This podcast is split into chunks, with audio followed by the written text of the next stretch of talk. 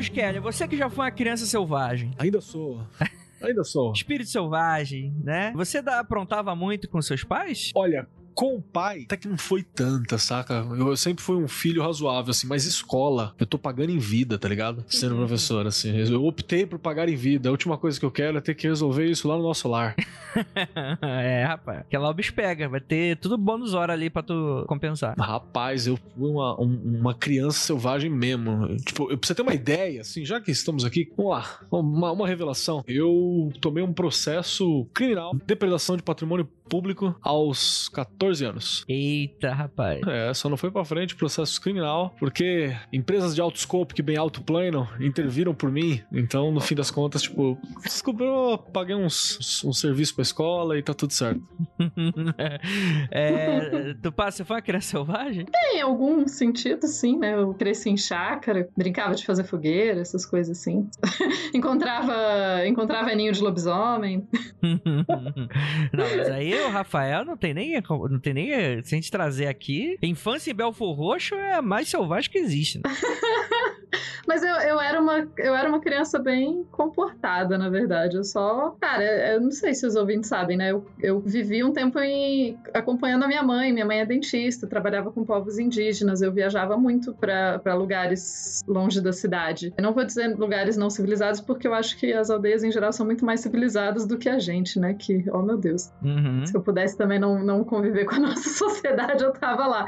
De qualquer forma, assim, eu cresci mais vivendo tipo escoteira, criança selvagem tipo escoteira. Eu era boazinha, mas andava. É isso aí. Hel, você tem cara que foi uma criança que aprontou muito. Ah, um pouco, um pouco. Fui, fui uma criança selvagem, mas se- o meu período selvagem foi mais no final dos anos 80, que eu usava mullet. Os anos 80 foram selvagem, né? Se você tava lá, você não tem desculpa. E depois nos anos 90, né, cara? Foi um período de, de, de faculdade em que eu, eu, uma boa parte da minha vida também fui criado por, por cachorros, né? Chegava bêbado em casa, não dava conta de abrir a porta e acabava dormindo do lado de fora, né? dividindo o tapete com, com os meus, os meus cachorros. Olha Foi aí, uma boa, uma boa vida. Sim. Porque esse episódio a gente vai falar sobre as misteriosas lendas das crianças selvagens, né? Afinal de contas, um ser humano em sua infância poderia sobreviver, ser cuidada por animais e voltar completamente, como é que eu posso dizer, destacada da sociedade. A gente vai discutir se todas essas lendas são reais ou não logo depois da vinheta. Então, bora lá.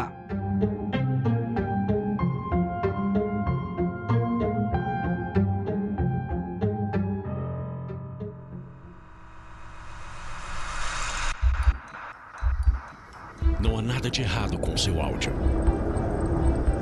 Adentramos agora através dos seus sentidos. Estamos preparando você para o que vai acontecer nos próximos minutos. Além do que conhece por tempo e espaço, o contato com algo além. Não conte para ninguém e nunca olhe para trás, pois este é Mundo Freak Confidencial.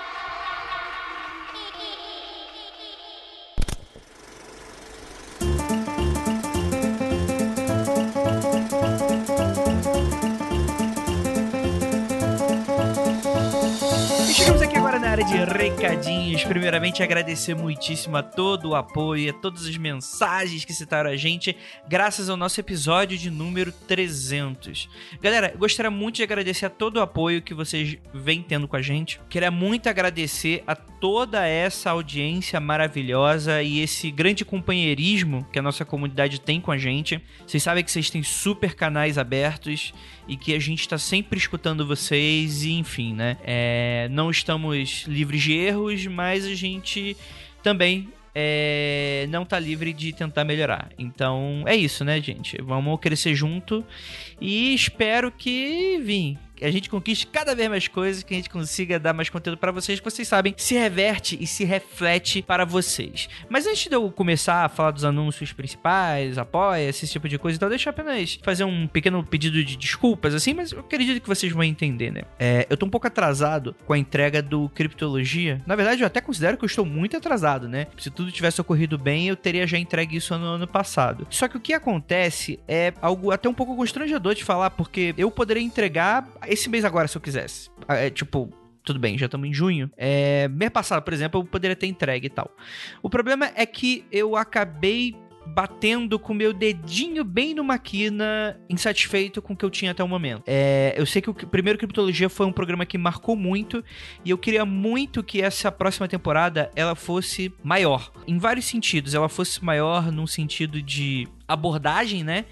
Que seja um pouco mais amplo do que a maneira que a gente fez, como até o próprio formato fosse um pouquinho diferente. Então, assim, eu já topei com coisas legais. É, só que a questão é que eu estou me debulhando. Eu comentei no Twitter esses dias que eu tava escutando às 16 horas das fitas das fitas liberadas do evento Noite Oficial dos OVNIs, por exemplo.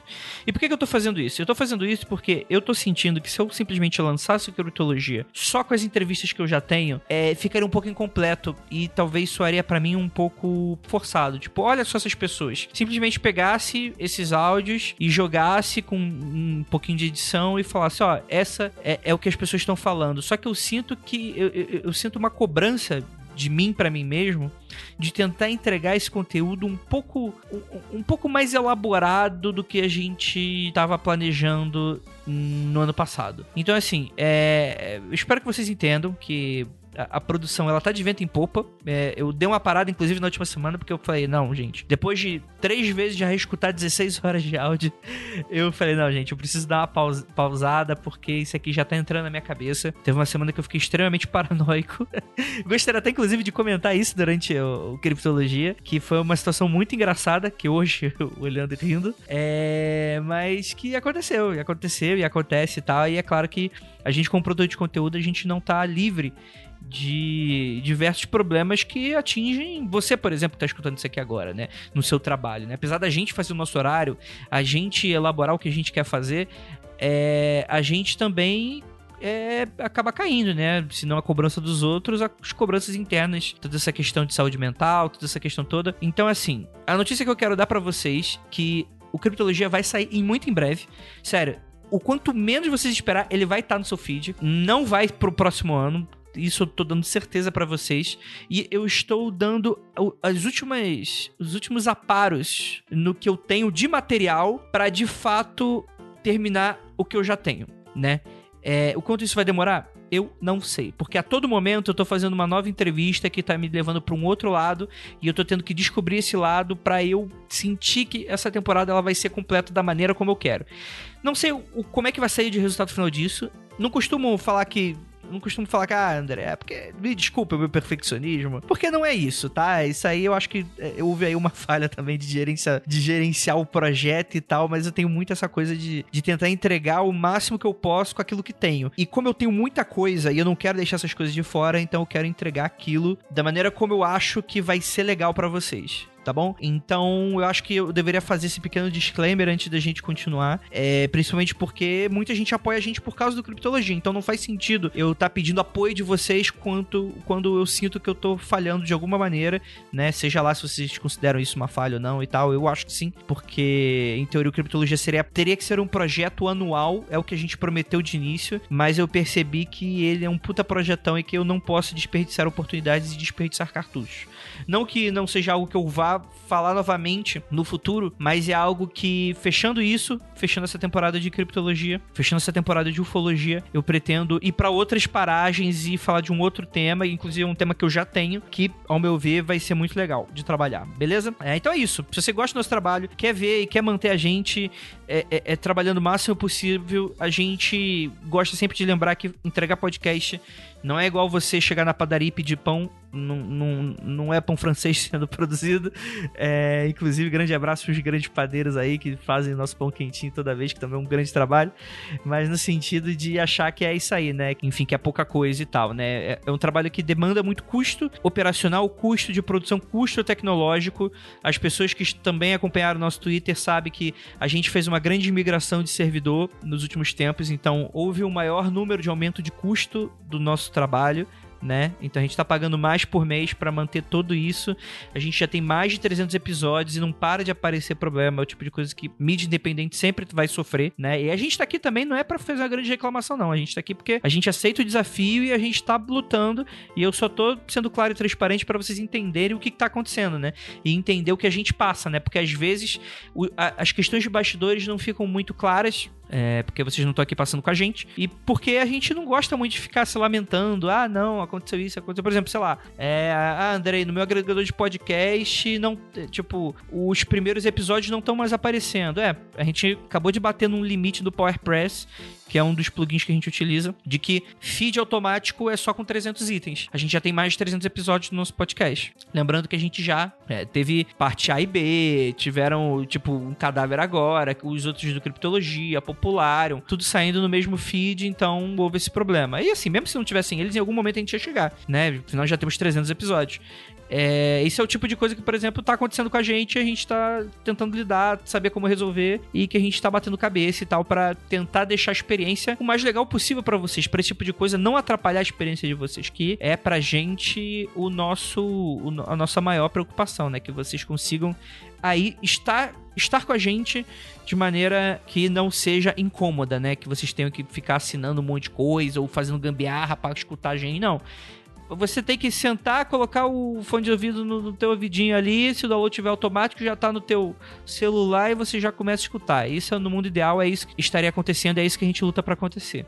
Bem, é isso, disclaimer dado, né? Você quer continuar com o nosso trabalho? Vai lá no apoia.se barra Mundo Freak, que você vai ter acesso a gravações secretas, a maioria delas pelo menos, aos nossos grupos secretos, às notícias, futuros descontos de coisas que a gente estiver fazendo e por aí vai, né? Além de manter todo esse ecossistema lindo e maravilhoso que é o Mundo Freak. E é claro que também eu preciso fazer anúncios maravilhosos, porque a gente se comprometeu a falar um pouquinho sobre artistas, né? Que nesse momento de quarentena, né? Vocês lembram que eu deixei meus dois livros de graça. Se vocês estão com dúvida, vai no post agora desse episódio que vão estar eles lá. Mas a gente entende que também vários artistas e pessoas que estão dependendo e que vivem da própria arte ou vivem do, do próprio profissionalismo podem estar sofrendo uma série de dificuldades com o corte de verba em áreas de comunicação. É, não tem como, gente. É, é inclusive, é algo até bom deixar bem claro isso para vocês, porque tem muita gente que tá se enganando enganando à toa e se enganando porque tem gente com propósito de enganar. Gente, num cenário de pandemia, não existe essa de ah, ou, ou abre ou fecha, ou economia ou vidas. Tipo assim, primeiro que, se alguém colocar essa proposta para vocês, ah, ou salva economia ou salva vidas. Gente, salvar vidas. Ah, mas a economia lá pra frente vai dar problema e vai perder. Cara, aí a gente resolve lá na frente, a gente vê lá na frente. A prioridade sempre é vida. Mas mesmo que alguém te coloque isso e por algum motivo te dê um argumento que você fique meio balançado, pô, economia também é importante tal. Gente, ninguém tá falando que economia não é importante, só que é preciso deixar muito claro que isso é uma falsa dicotomia. Por que, que é uma falsa dicotomia? Porque não interessa se as pessoas estão fingindo que tá tudo bem e, e por lei vão estar tá podendo abrir as lojas. Ninguém vai estar tá indo lá consumir. Isso, isso é, é, é uma. É, é, falso essa coisa de você colocar em opostos, né? Ah, porque tudo hoje virou essa coisa, né? Ou você é de esquerda e direita, ou você é pró-mercado ou pró-estado. Gente, o mundo real ele não funciona assim. O mundo real ele funciona com atitudes práticas práticas que a gente consegue fazer coisas práticas. A vida humana tem que estar sempre em primeiro lugar, ponto. Mas a questão é que ninguém vai se arriscar no meio de uma pandemia, na, na quitanda do seu José comprar. Você fingir que nada tá acontecendo e deixar a quitanda aberta não vai fazer com que a quitanda lucre, não vai fazer com que ela sobreviva de qualquer forma. É, é, a questão é essa. A questão de você, inclusive, colocar leis e, e fazer com que um isolamento que seja imposto é justamente para evitar que essas pessoas que estão completamente é, é, é, alucinadas nesse discurso de ah, economia é isso, economia é aquilo, o Brasil vai quebrar. Gente, é uma grande tragédia. Essa talvez seja a maior tragédia do século XXI. A gente não espera que a gente vá sair desse momento. Tipo, ah, ok, é como se fosse um ano. Sei lá, a gente apaga 2020 do mapa e 2021 vai estar tá tudo bem. Isso não vai acontecer em nenhum lugar do mundo, independente das políticas públicas que estejam sendo feitas para as pessoas que são negacionistas da ciência, que estão tentando fechar, e para as pessoas que estão tentando proteger. A economia vai estar tá a mesma coisa para os dois. A gente já tem claros dados falando sobre isso. Claros. A questão é o quanto de vida a gente consegue salvar. Ponto. Ponto. A economia vai estar tá problemática em qualquer qualquer lugar do mundo, independente das atitudes que os governantes tomem. Gente, grande discussão, e a gente também não vai salvar o mundo aqui, mas é bom deixar esse ponto bem claro, porque é um, é um discurso que ele é muito problemático, principalmente porque as pessoas as pessoas estão caindo em discursos muito problemáticos. A gente citou um pouco no nosso episódio de Zeitgeist. É, se você não escutou, vai lá escutar. Se você escutou e não entendeu, reescute. Porque a gente fala justamente de você montar um senso crítico e você se aliar a pessoas que são. que estão ali falando não o que você quer escutar, falando o que tá acontecendo na parada, escutando ciência e tudo isso mais. E entendendo também que a ciência projeta dados que a gente tem. Se novos dados aparecem, novas coisas são projetadas,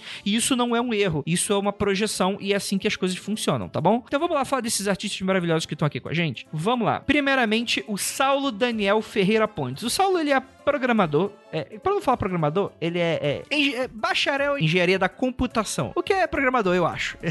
Na minha grande habilidade, né? É, mas além disso, ele é um artista 2D e modelador 3D. E o Saulo, ele tem um trabalho muito bacana que você pode acompanhar lá pelo Facebook, é só procurar por Saulo Daniel Arts, lá no instagram.com barra saulodfp, e ele também tem uma proposta de financiamento coletivo para as pessoas que gostam do trabalho dele. Ele mora lá em Natal e ele produz uma série webcômica. Webcômica, né? Webcomic. Webcômica né? é comédia, né? Web, mas também é aqui, né? É uma webcômica autobiográfica, né? Vida Super Distorcida. Onde o personagem, o alter ego dele, passa por diversas desventuras aí nesse mundo doido de nerdice, tecnologia e por aí vai, né? E você pode acompanhar todo o trabalho dele nos links que eu vou deixar aí abaixo no post. Então, é um profissional para você ficar de olho se vocês gostam de webcomics, vocês fiquem de olho e se vocês curtiram o trampo do cara, por que não avaliar se vocês podem aí ajudar ele no financiamento coletivo? É, nesse momento, acho que é bem interessante. O segundo profissional que a gente vai falar aqui é do Daniel Alves, que ele, cara, ele é um cara que ele trabalha com coisas que eu acho raro de encontrar, hein? Ele produz xilogravura com simbologias, assuntos de estudos esotéricos. Então, assim, é, não, não, eu não sei se ele chega a trabalhar com digital, pelo que eu dei olhando no trampo dele, é um trabalho bem materialzão em que trabalha com recortes, esse tipo de coisa, ele faz painéis super bonitos. Então, para você que tem alguma empresa, quer saber de divulgação, quer saber algum tipo de identidade, você quer comprar alguma arte bacana, cara, o Daniel manda super bem nesses, nesses recortes, nessas montagens, nessas estilogravuras. Então, vocês vão lá no Behance que ele tem, né, do Daniel Pontual, não tem o aí, é Pontual e redes sociais também, Daniel Pontual, tendo no Instagram. Você pode ter os links aí também no post desse episódio. E o terceiro aqui é o Guilherme Pires, que você pode encontrar lá no Behance, no Instagram e no Twitter também por Guilherme P.O. E a questão é que ele é um designer que trabalha com criação de artes e pinturas digitais voltada a pôsteres, estampas, capas de livros, de CD e coisas sentido. Tudo isso com uma temática de horror. Cara, o trabalho do Guilherme é um trabalho muito bacana. Cara, de verdade, assim. Nem sei se ele trabalha com tatuagem. Eu não sei, eu acho que não, não tá claro aqui para mim. Mas ele é um ilustrador freelance. Mas, cara, que ilustrações bem bacanas você tem aqui, hein, mano? Poxa, se você tá procurando algo para pro teu livro, pro teu CD da tua banda. Cara, que coisa irada a arte aqui do nosso queridíssimo Guilherme. Então é isso, vou deixar os links de toda essa galera aí no post. E é isso, né? Agora a gente vai pro nosso episódio de Crianças Selvagens e gostaria de perguntar: você foi uma criança selvagem na sua infância? Deixa aí nos comentários e vamos para mais um episódio que ficou divertidíssimo.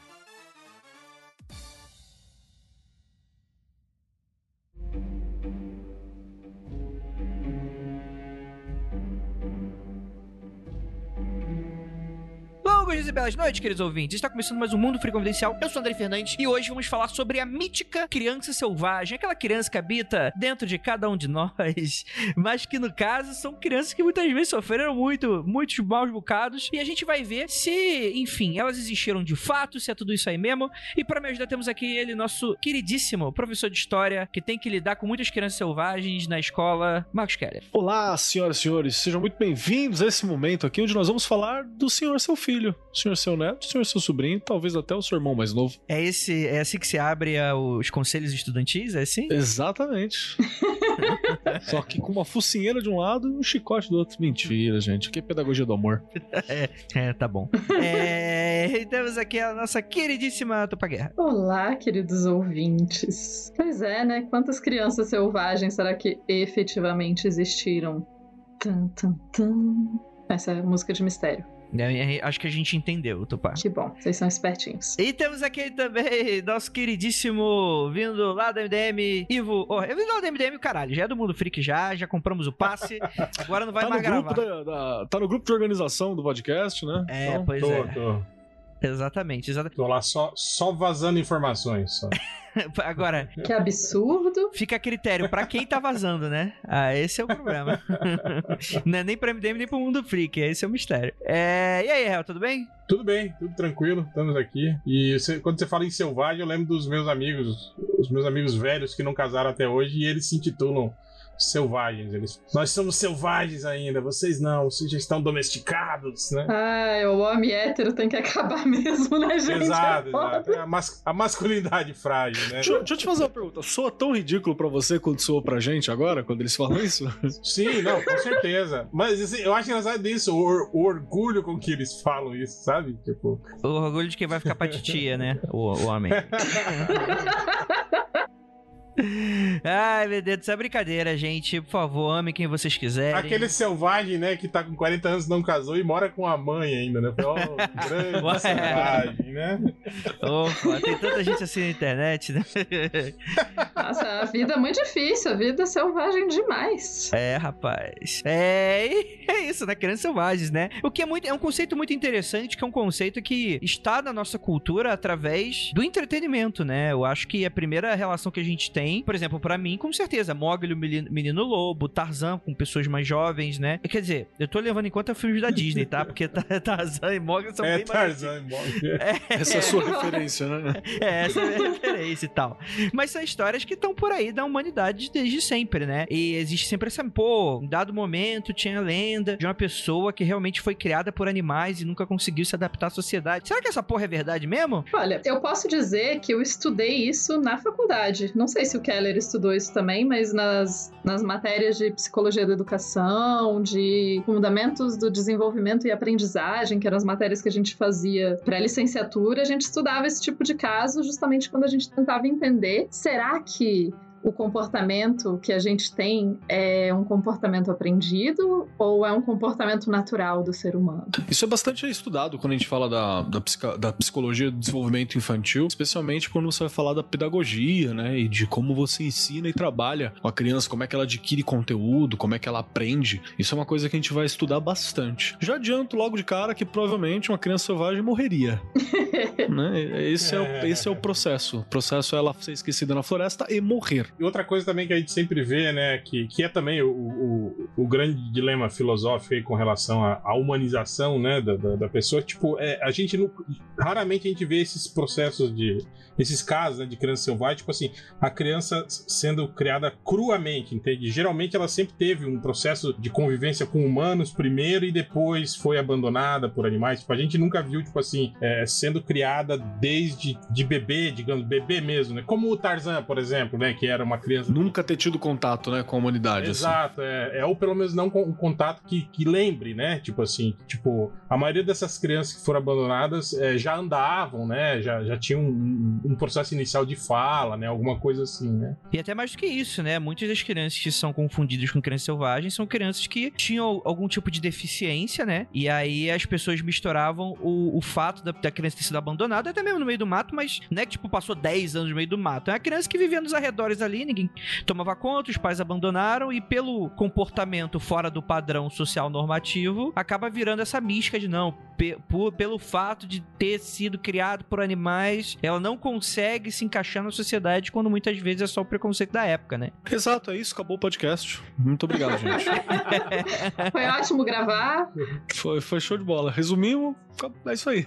né? É só porque a gente falar de que tem a, a questão da época e tudo mais, eu acho que é, é um pouco isso, mas não é só isso, né? Porque, claro, boa parte, se a gente fosse pensar que é só uma questão de época, ah, então todos os casos, ah, a gente tem muitos casos lá de 1700 e tanto, então acabou, né? Depois que. Hoje em dia não tem mais esse tipo de coisa, e na verdade não, essa mística continua muito forte na sociedade. Então vai além de uma questão de época, simplesmente. Com toda certeza. E a, a gente chegou a citar um pouquinho dessa discussão naquele episódio bem antigo do Caspar Hauser, que é, é, teria um pouco dessa mítica, né? Não, de fato, ele não seria uma criança selvagem per se, mas era dito de que os pais dele haviam o trancafiado desde muito novo e era uma criança que não tinha tido contato com a sociedade. E fica sempre essa grande dis é, discussão que o Keller acabou citando, né? Seria uma criança que não teria contato com outros humanos crescer e se desenvolver da mesma forma, né? Poderia ela é, aprender a se socializar, falar e, e, ter um contato um pouco mais próximo? Enfim, é, é, é, sempre aquela discussão muito complexa. Afinal de contas, o ser humano ele é um, ele é um animal estritamente biológico ou o fator social, que também é biológico, né? Mas enfim, é, é só biológico, tá só na sua carga genética, ou você precisa desse, desse apoio social nos primeiros anos de vida para compor aí o seu desenvolvimento, né? Aquela discussão que sempre volta. Com o tempo ainda, foi acrescentando outras questões, né? Muito da, da história, quando você fala assim, ah, uma criança selvagem, um dos primeiros relatos que a gente vai ter, que são relatos míticos, né? A gente vai ter quando se fala da fundação de Roma, aquela fundação mítica de Roma, que todo mundo sabe que não foi assim, que é a história de, de Rômulo e Remo, né? Que seriam filhos de divindades, né? Acho que é Rhea e Ares, né? E que foram lançadas na, na proximidade do Tibre, do rio Tibre, largados, foram encontrados por uma loba que os amamentou, cuidou deles por um certo tempo,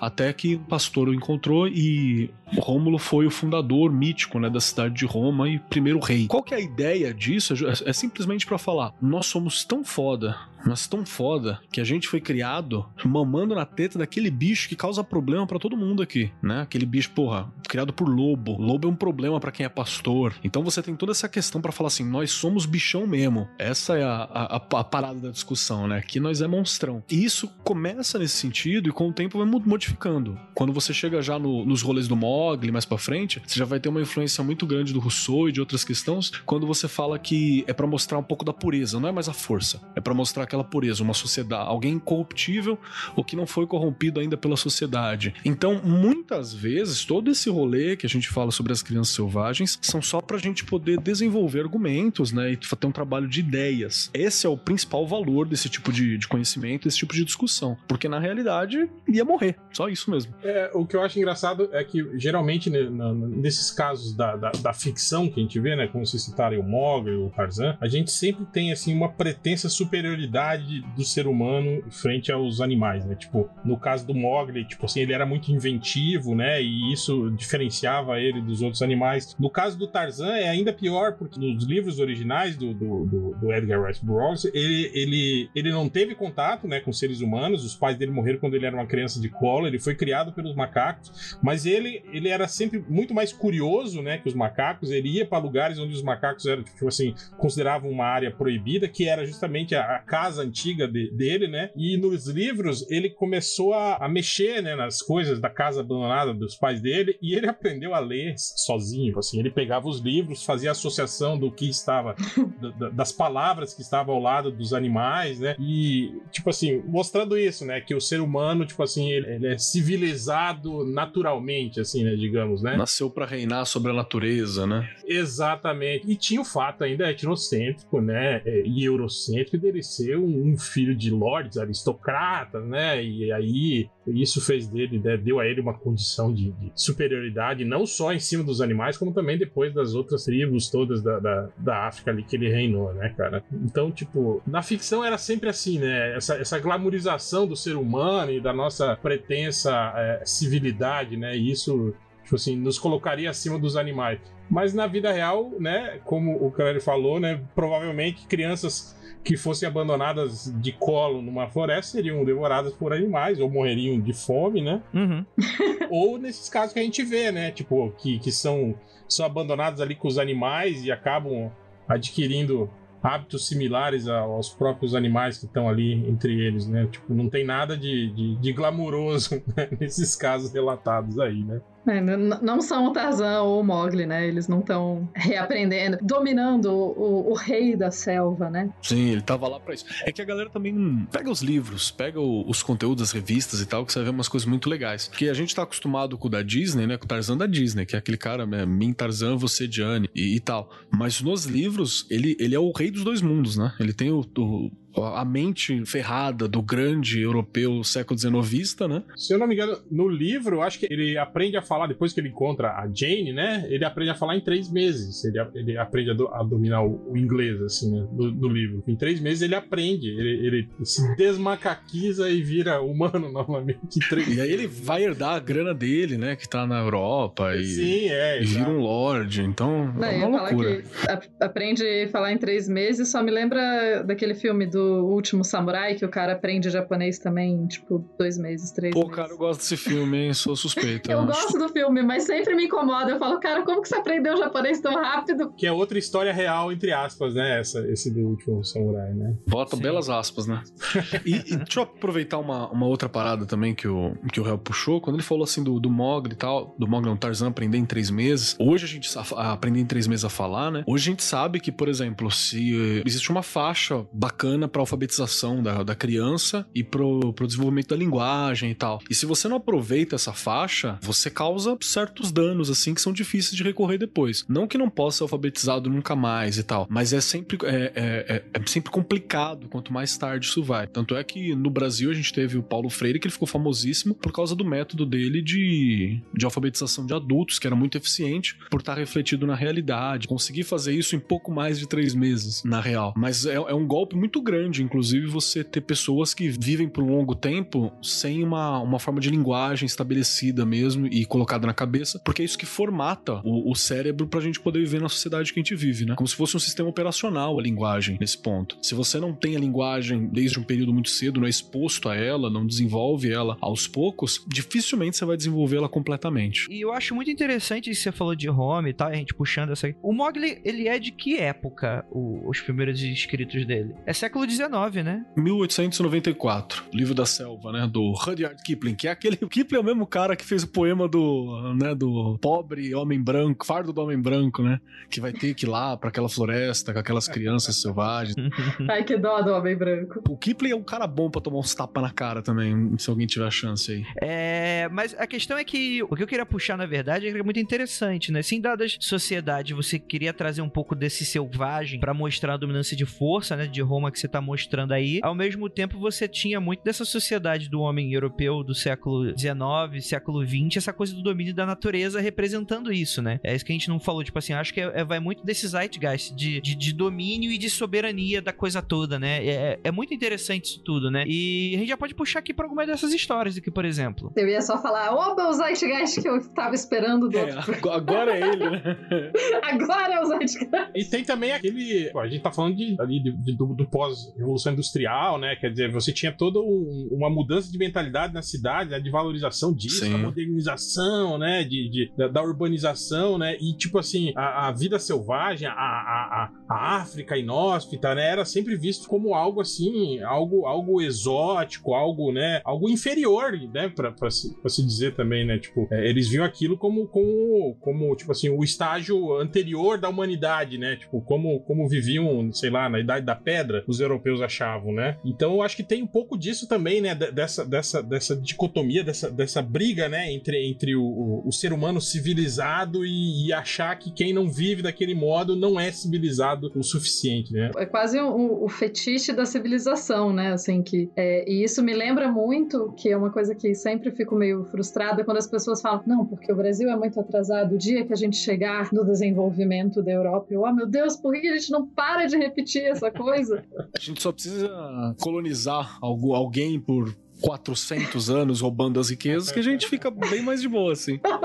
Produto interno bruto vai, ó, lá em cima. E é tipo, e como se o desenvolvimento da Europa, como se a Europa fosse esse lugar místico, maravilhoso, perfeito, a que todos os países devem se inspirar e desejar ser exatamente como a Europa é. E, cara, não, as coisas se desenvolvem de formas diferentes. É, a gente nunca vai chegar a ser Europa porque, sei lá, a gente pode até ser melhor. Não agora, né? Mas algum dia, sabe? Talvez não nos próximos meses também, né? não. É, é, interessante que vários dos casos que ficaram, inclusive, muito famosos, como Crianças Selvagens, tem caso que tem filme, etc., depois já foi comprovado que é fraude, né? Ou então, muito provavelmente fraude, né? Então... Levantaram uma questão aqui, ó. O Mogli não é indiano no desenho? Eu não lembro. É, é na Índia. É, é na Índia. Mas no desenho é diferente do livro. Porque eu acho que a gente ficou falando de homem europeu, branco e tal. Quando a gente fala de homem branco com o Mogli, a gente tá falando do Mogli, a gente tá falando do Kipling. Sim, sim é. o escritor. E eu acho que a gente tava falando especificamente do Tarzan nesse caso, né? É, é o Tarzan do, do que é o. branco europeu, aristocrata, né? O Mogli, o Mogli não, mas o Mogli já tinha aquela, aquele ideal de, de superioridade com relação a animais, né? Tal, né? Ele, apesar de ser uma criança e, e mais fraco, né? Ele, ele, ele conseguia vencer com a astúcia, né? Com a, com a malemolência humana, né? E eu tô pra te falar que o Mogli foi posicionado ali, a escolha de colocar o Mogli como personagem deve ter sido também um pensamento, pensando com escroto é o Kipling, deve ter sido uma parada naquele nível assim, é, um europeu branco não iria estar nessa situação. Deus não permitiria, não ia estar nessa situação. Então,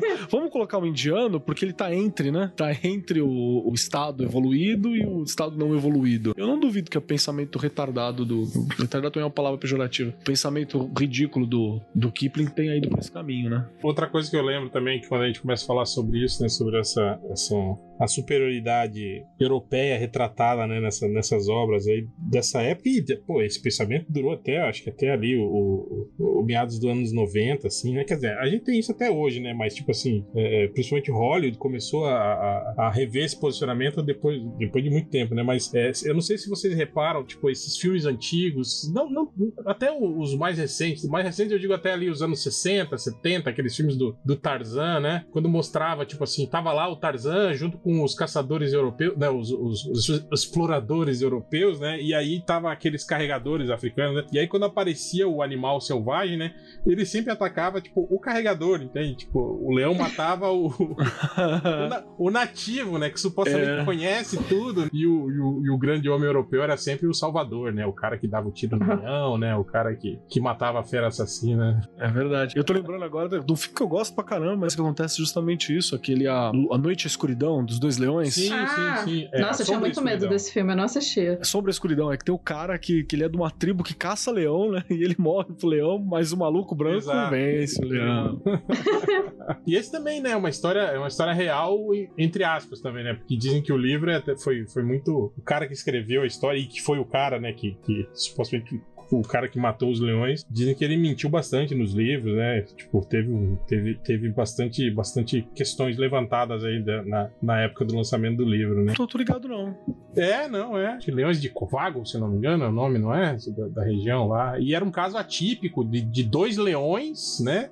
Que viviam juntos, assim, né? Tipo, que é, é, extremamente improvável, né? Eles não tinham, não tinham o grupo de leoas, né? Eram, eram dois leões machos, né? E eles se organizavam, né? Exato, e caçavam juntos, tinham, tinham um, um, um esconderijo juntos, né? Isso é, é tipo, é um, um, comportamento completamente atípico, né? De, de, de, animais, né? Sim. Primeiro casal gay na, na ficção como vilão. É, levantaram essa, né? Mais uma vez eu li um artigo de um cara que era, que era biólogo falando, ele falou, ó, ele falou, esse tipo de comportamento já foi visto outras vezes, não só com leões, mas com outros animais, principalmente quando são filhotes que são abandonados pelos pais e acabam crescendo juntos. Tipo, dois leões machos, dois é, lo lobos machos, né? Que, tipo assim, crescem juntos em isolamento, né? Sem, sem estar presente de outros, de outros grupos, né? E eles acabam adquirindo essa. A própria alcateia ali, né? Eles fazem o esquema deles. Exato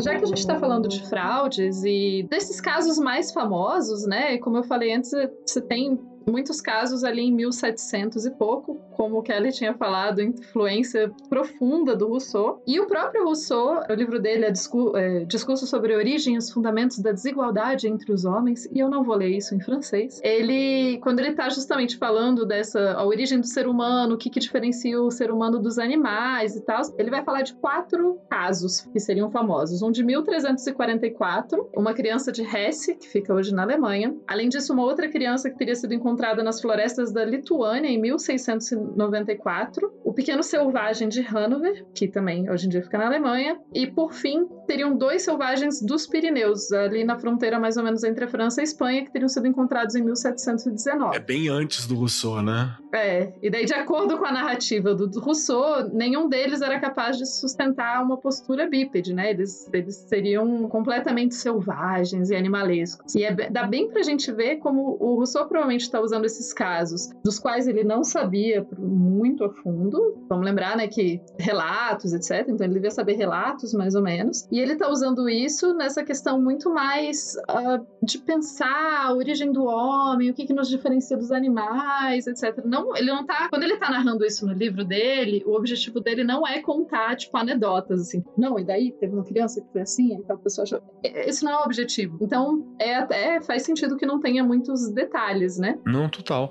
E aqui eu acho que bate de novo aquela história que o Andrei tinha puxado no começo, né? De falar que se entendeu que era essa situação porque se encontrou a criança. Mas é muito provável que tinha casos de deficiência física ou mental e abandono por parte dos pais e que às vezes nem tava tanto tempo assim na floresta. Não tava, sei lá, 50 anos na floresta, 15 anos na floresta, 10 anos na floresta. Pode ter sido uma coisa bem mais recente para ela ter conseguido sobreviver, emagrece, né, perde peso, tenta se virar ali e é encontrado e pelas deficiências que tinha, não conseguia se entender e montou-se uma figura, né? Quem viu a fotografia criança no mato largada falou: "Ah, criança selvagem". Mas aí a gente pensa assim, né? Vamos começar os casos mais que tem nome, etc. Não sei se vocês ouviram falar nesse caso dessa Misha de Fonseca, cujo nome real é Monique Vael. Eu confesso que eu nunca ouvi falar. Você ouviu falar disso, Raul? Não, esse, esse, caso não. E é, é recente. Pois a, é. Última, a última que eu lembrava era da menina russa lá, do, dos cachorros, né? Esse sim, sim, a gente vai chegar nela. Mas da Fonseca é, um, é uma portuguesada essa parada aí? Ou é tipo aquela época que. de Fonseca. Fonseca. Né? Esse é o nome do nome no livro, não é o nome dela. E De Fonseca é a minha leitura. Eu não, vou, não vi em outra língua. Essa Monique, né? Ela escreve um livro que acabou vivendo, virando um best-seller é, e ganhou uma adaptação para o cinema, Sobrevivendo com Lobos, que seria uma memória que ela tem das as memórias do Holocausto dela, que narra então teoricamente, aventuras reais de uma menina judia que escapa à perseguição nazista, matando um soldado alemão. Tá certo ela. Né? Tá certíssimo. Sobrevivendo graças a uma alcateia. Então ela tá ali junto com a alcateia e sobrevive. Só que aí rolou em 2008 altas brigas judiciais com o editor e etc. E a autora acabou admitindo que, na real, ela não era judia e nunca saiu da casa dela na Bélgica. A história toda é baseada. Meu Deus. Cara. Era, era a vida de Pi, né, que ela escreveu, na verdade. Não, eu achei fantástico que, assim, a, a, a, nossa pauta, ela aponta isso, né, que a autora admitiu que tinha coisas no livro que eram falsas, tipo, tudo, né, o nome tava, o nome era real, só isso, e ela, sei lá, era alfabetizada, ela escreveu. Não, e ela viveu, ela viveu, ela realmente estava viva durante a Segunda Guerra Mundial, né, mas... Isso aí. Só isso. Mas é, é, é interessante você citou a vida de Pi, é, tipo, é a mistura da vida de Pi com o menino do pijama listrado, né? Ah, é um crossover. Eu ia criticar a, a mina, né? Falar mal aqui, mas no fim ela fala sobre o, um relato aqui na, na nossa pauta, que ela fala assim que essas foram as maneiras que ela encontrou para lidar com os horrores que viveu. Então ela disse que esse livro, essa história é minha, não é a realidade real, mas foi a minha realidade, a maneira de sobreviver. Quero pedir desculpa aí pra Misha, que tá fazendo não, uma piadinha. Não, tipo aí. assim, eu, eu, eu achei legal isso, é nobre dela, mas tipo assim, ela devia ter falado isso no prefácio do livro, entende? Tipo, não depois de anos, né? Falou, olha, gente. Né? Ou faz que nem o Pi, deixa no ar, né? Não é, depois de ter virado filme, né? Tal, pô, talvez não seja real. Talvez isso tenha acontecido apenas na cabeça dela, né? Seria muito legal se fosse uma parada meio, tipo assim, um. Tipo assim, pequeno príncipe passado dentro da cabeça de alguém que tava sofrendo tanto que teve que criar um mundo de imaginação, né, em volta, né? É Sucker Punch que chama, isso aí que você quer. É, isso que eu ia falar, nem sempre é legal, né? Tem o caso de Sucker Punch aí pra mostrar. Não, é legal pra caramba. Que isso, rapaz, filmaço. Nos primeiros 15 minutos, depois você desliga, né? Depois você entra em coma. Não, é duas horas de videoclipe fantástico. Falta só o logo da MTV ali. Né? Cara, mas, mas realmente isso é muito interessante, mesmo não, não tendo acontecido e tal. Seria uma história maravilhosa, né? Alguém fugindo de, de nazismo e tendo uma história dessa. Eu não sei, tipo assim, tecnicamente, digamos que vamos, vamos nos imaginar lendo o livro na época e achando que aquilo era real. Assim, pra ela ter fugido e matado um soldado nazista, ela já devia ter pelo menos mais de 10 anos, né? Sei lá, Uhum. imagina uns Sim. 12, uns 13 anos, né? É, eu não consigo imaginar uma alcateia de lobos, tipo assim, adotando alguém desse tamanho, tem tipo.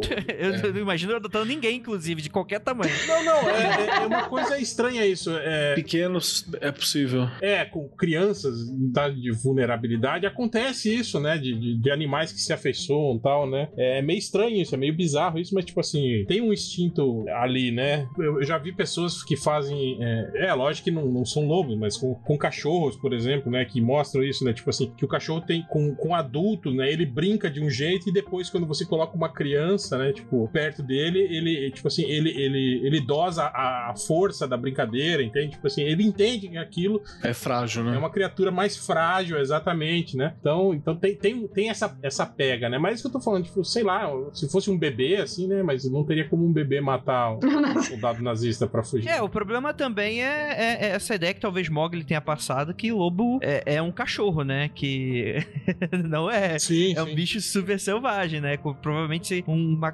alcateia de lobos encontrasse uma criança, na cabeça deles ia ser uma marmita com pernas, né? Mas eu acho que tem, tem aquela tem, tem aquele fetiche, né? Aquela coisa de você ver o lobo, os lobos como uma sociedade organizada, que tem hierarquia, que tem, tem lealdade entre eles, que é tudo mentira, né? Você sabe que não é verdade. Não, e tem a coisa, inclusive, do macho alfa, que teoricamente tem a ver com os lobos, e o próprio cara que cunhou o termo já explicou que não tem isso, que não é assim que funciona, que não Sim, tem nada a sim. ver. A maior lorota. né? Então, eu acho que tem toda, realmente tem esse fetiche. Agora, uma parada que as pessoas esquecem: vocês já viram o tamanho de um lobo por perto de um ser humano? Não, é enorme. É monstruoso. Não é um cachorro, não é um husky, gente, não é um cachorrinho. Não, é muito, é muito maior. É uma parada sinistra. Eu Vou dar uma dica. Digita aí Wolf Dog, que é aquela um cruzamento de, de determinada raça de cachorro, né, com um lobo que cria um híbrido ali, que é uma, uma raça que tem uma, proximi- uma proximidade genética, cria um híbrido. É gigante. É um monstro, né? É, é um puff assim que você tem, tá ligado? Na casa pra você encostar. É enorme, é enorme. O problema dessa raça, por exemplo, é que às vezes elas se comportam como cachorro, às vezes elas comportam como lobo. Torça pra que ela ache o comportamento certo no momento certo. É, Esse é o problema. Mas é enorme, não, não é uma coisa. Tanto é, cara, que a gente sempre fala, fala isso. Quando você pega alguns contos, os contos do irmão- dos irmãos Green, você pega os contos alemães, assim, eles sempre tem o lobo como inimigo e não é à toa, porque era um perigo real, né? Era um perigo real você ter, ter pra, tanto pra adultos, mas especialmente pra crianças. Se você tem uma criança, alguém na, caixa, na casa dos seus 12, 13, 14 anos, que ainda não tem massa muscular nem pra correr ou pra resistir, pelo menos oferecer alguma resistência pro animal selvagem, cara, é o que o Andrei falou, é uma marmita com perna, né? Sim.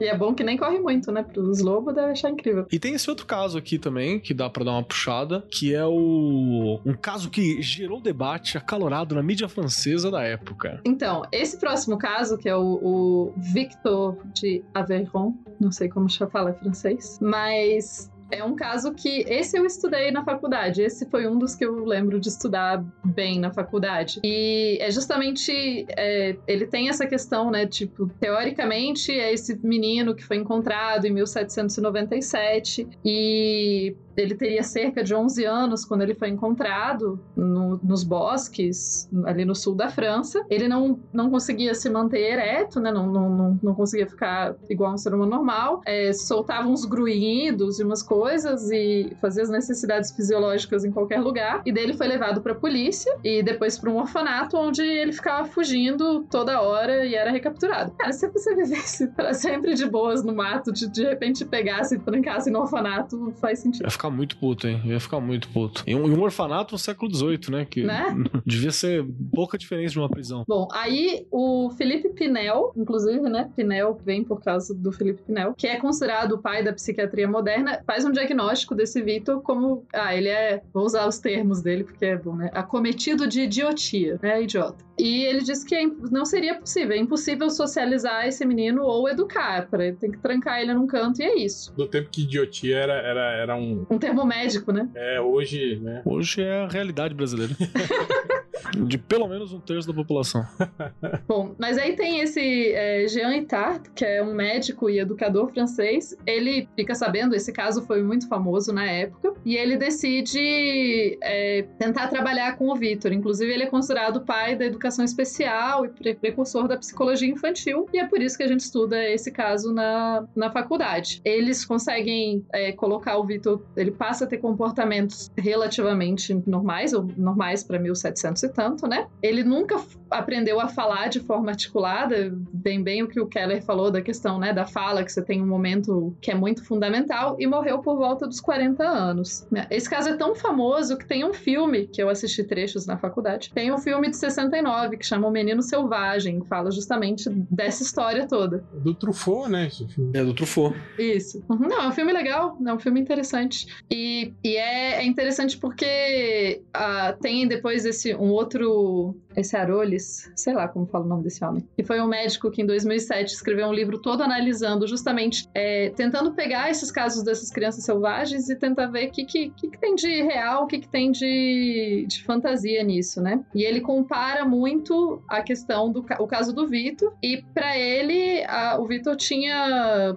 alguma coisa, alguma alguma questão mental mesmo. Provavelmente foi abandonado ou sofreu maus tratos. Parece que ele tinha marcas de queimaduras em lugares estranhos, que a princípio pensaram, ah, será que ele tentou fazer fogo tal, mas é, é bem possível que... Tortura também, né? é, uma criança maltratada, que provavelmente foi abandonado, provavelmente não teve a socialização quando era, era pequenininho para aprender a falar, e foi abandonado e vivia ali nos arredores da cidade, né? Ele não vivia muito para dentro do mato. É, mas de novo dá pra gente levantar aquela questão de que não é 100% alheio à sociedade, pelo contrário, aparentemente ele ainda dependia de alguns momentos de alimentação, de, sei lá, roubar, invadir, pegar alguma coisa, né? Sim. E sair. Ele ficava meio que, que ali nos arredores, meio que parasitando, né? A existência social que ele não, não podia ter, até por medo, né? Por, provavelmente ter sido rejeitado para essa sociabilidade ali. Queria só lembrar uma parada que é legal, que a Tupá deu uma, uma rabiscada aí, que é o rolê do Pinel, né? O, o Pinel, ele tem um, tem um grande espaço aqui brasileiro, que foi um hospital e tal, do Pinel. E no Brasil é muito normal você falar que o maluco ficou Pinel por causa desse cara, que é o Felipe Pinel, né? É, porque ele foi pro Pinel Pinel, né? É, ele foi pro Pinel. Então, se foi pro Pinel é porque tá, tá doido. Então tá louco. Aí você falava, ficou Pinel. Então é, tem esse e tem mais um também, que é o a Juqueri, aqui em São Paulo. Que também você falava, dá, meteu o Juqueri. Saca? Que é a pessoa que meteu o louco, assim, deu uma surtada e tal. São, são dois temas comuns e eu acho que se a gente ainda não tem, porque eu já tô perdido nos milhões de, de podcasts que nós temos, um dia seria legal a gente só discutir sobre os casos de da, da, da loucura moderna, né? De como foi pensada a loucura ao longo do tempo, dos maus tratos psiquiátricos, né? Acho que é um assunto que também dá bastante, bastante dica. Fica aí pros pauteiros. Nossa, eu sou muito a favor, inclusive tenho, tenho histórias interessantes para contar sobre isso. Quando você frequentou esses locais? É, tipo isso, não, mentira. Mas, não, é só porque eu estudei para uma. Eu fiz uma exposição no museu que eu trabalho sobre saúde no Brasil, e isso foi um dos temas que a gente estudou. Mas. Que legal. Deixa para outro dia.